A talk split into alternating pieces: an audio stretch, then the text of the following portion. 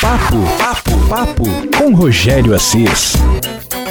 Bom, gente, começando então o nosso podcast, o Papo, trazendo aqui uma história. Hoje vamos contar muitas histórias, né? Essa vem dos anos 70.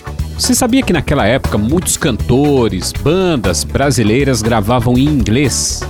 É, foi modinha, cara. Um monte de cantores de bandas brasileiras aí cantando inglês. Mas tem uma curiosidade nisso tudo.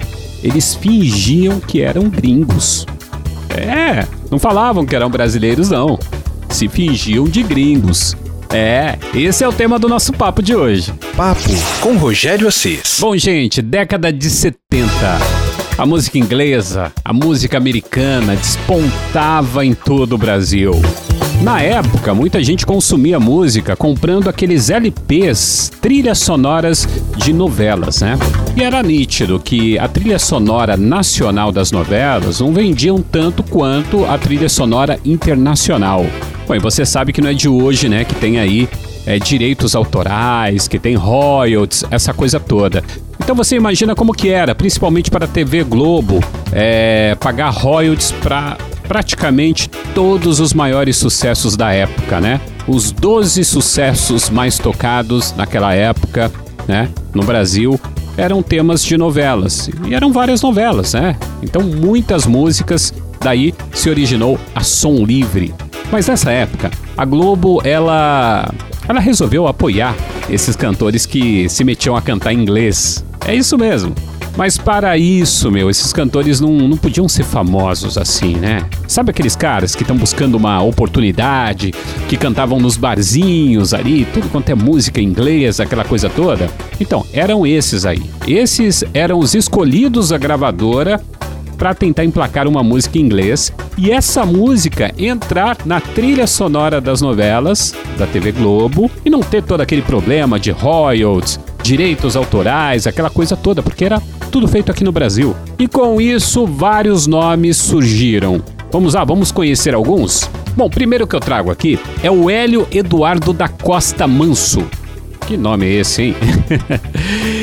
Ele se lançou com o pseudônimo, né? De Dave McLean e estourou em todo o Brasil com essa música aqui, ó, True Love.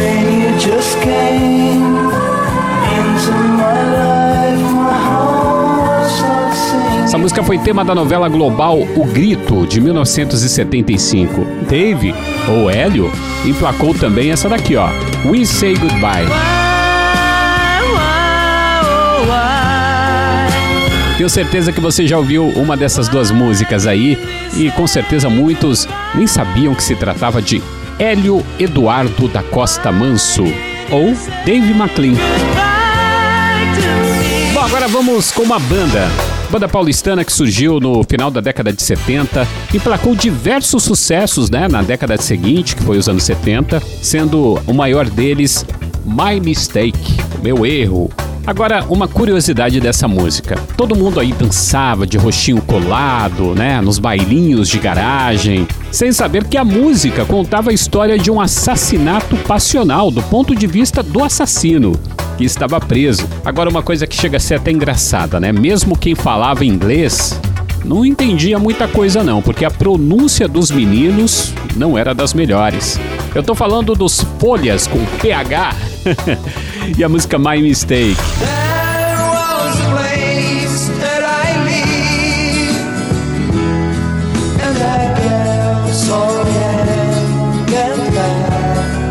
Agora vamos falar do goiano José Pereira da Silva Neto. Esse daí não podia nem aparecer na televisão, nem na capa do seu próprio disco, para que não descobrissem que o ídolo Christian era na verdade brasileiro, né? Sua música de estreia Don't Say Goodbye. Inclusive, essa música foi tema de Tarcísio Meira e Glória Menezes na novela global Cavalo de Aço, 1973, e ficou 19 semanas em primeiro lugar nas paradas.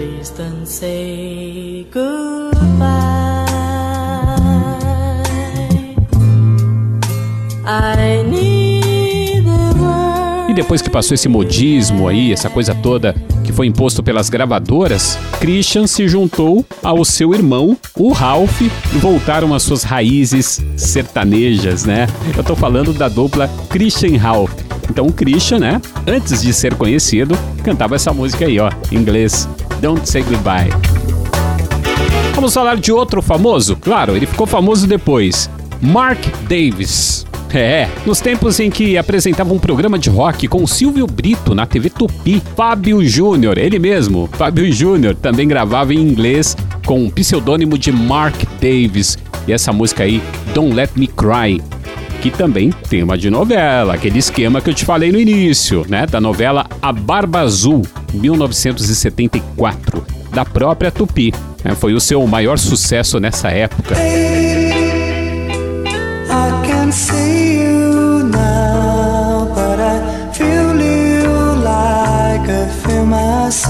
Agora vamos falar de Maurício Alberto Kaiserman. tem até um nome meio gringo, poderia até usar esse, né? O Kaiserman. Mas ele preferiu Morris Albert. É certamente o mais bem sucedido entre todos os artistas brasileiros que se propuseram aí a gravar em inglês nos anos 70. Suas músicas foram um sucesso em mais de 50 países e versões de Feelings foram gravadas por vários cantores internacionais. Algumas pessoas dizem que até o rei gravou. Não estou falando do Roberto Carlos, não, estou falando do Elvis Presley mesmo. Essa música aqui, ó, Feelings. Feelings.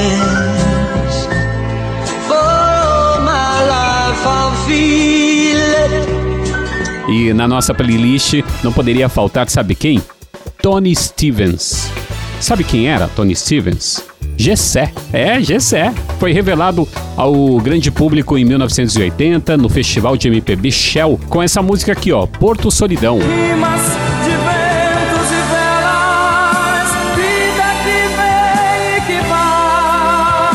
Essa música é sucesso nos karaokês até hoje, né? Sempre tem aquela música, música difícil de cantar, é. Mas ele estourou com essa daqui, ó, com o nome de Tony Stevens. If You Could Remember.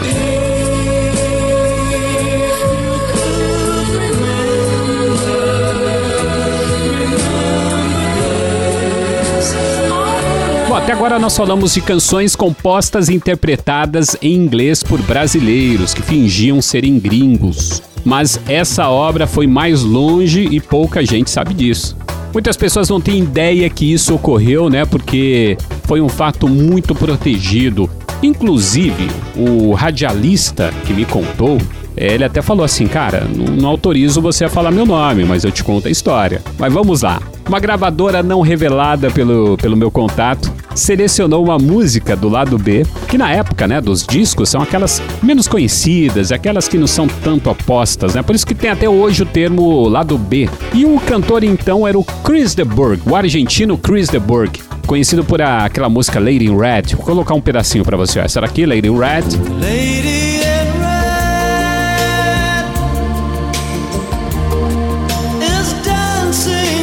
Essa outra balada aqui, ó, Love My Decision.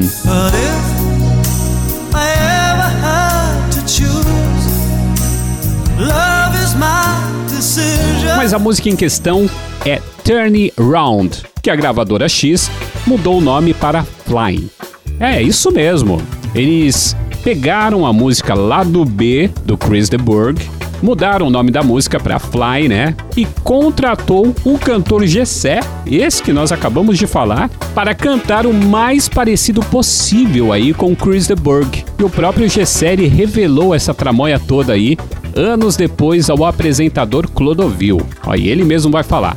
Me convidaram para gravar uma música copiando uh, o Chris de Burgh, uma música assim, Flying, how I never learned that flying. E a gravadora é, lançou essa música comigo, né? Mas foi uma coisa, Clodovil, que eu não tinha a menor intenção de, de ser um artista rotulado como artista é, canta, brasileiro cantando inglês. Tanto que eu continuei fazendo baile, música de baile, e eu não tinha, juro pra você, não tinha o menor sonho ah, de ser um cantor de sucesso, fora de conjunto. Eu adorava cantar em conjunto. E gravei em inglês muito tempo, fiz muito sucesso em inglês e nunca apareci na televisão cantando em inglês. Olha, gente, para piorar a situação, o nome deste cantor, batizado pela gravadora, foi de Christian Berg, ok? Para confundir com Chris de Berg. Deu pra sacar? Christian Berg e o cantor original Chris de Berg. Dá para acreditar que isso aconteceu? E um detalhe, O Gessé cantou realmente muito parecido com Chris de Burgh.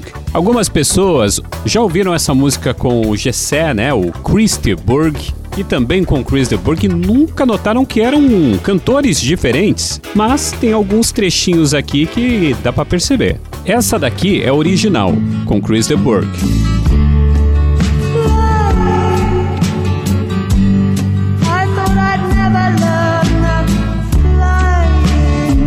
Nesta parte, a gente nota uma interpretação. Agora com o Gessé. Ele dá uma interpretação um pouco diferente.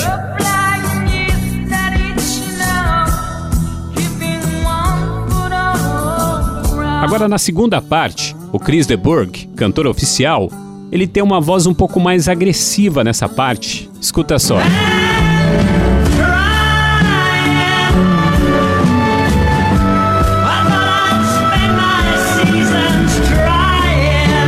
Já o cantor Gessé já tem mais suavidade nesta mesma parte.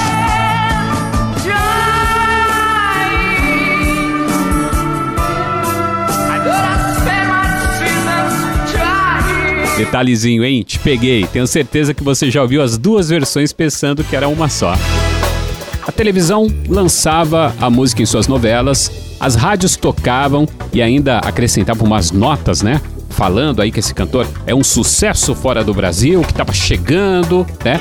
Mas muitos não podiam nem fazer shows, não apareciam em capas de discos. Foi isso, a grande tramóia do qual o rádio foi o grande cúmplice. Inclusive, a minha fonte, esse locutor, fez parte disso tudo, né? E hoje tudo isso virou história. Esse é o nosso papo hoje, papo de rádio trazendo sempre muitas histórias relacionadas a esse veículo fantástico. Se você quiser entrar em contato comigo, rogério.assis no Instagram. Vai lá. Até a próxima. Papo, papo, papo com Rogério Assis.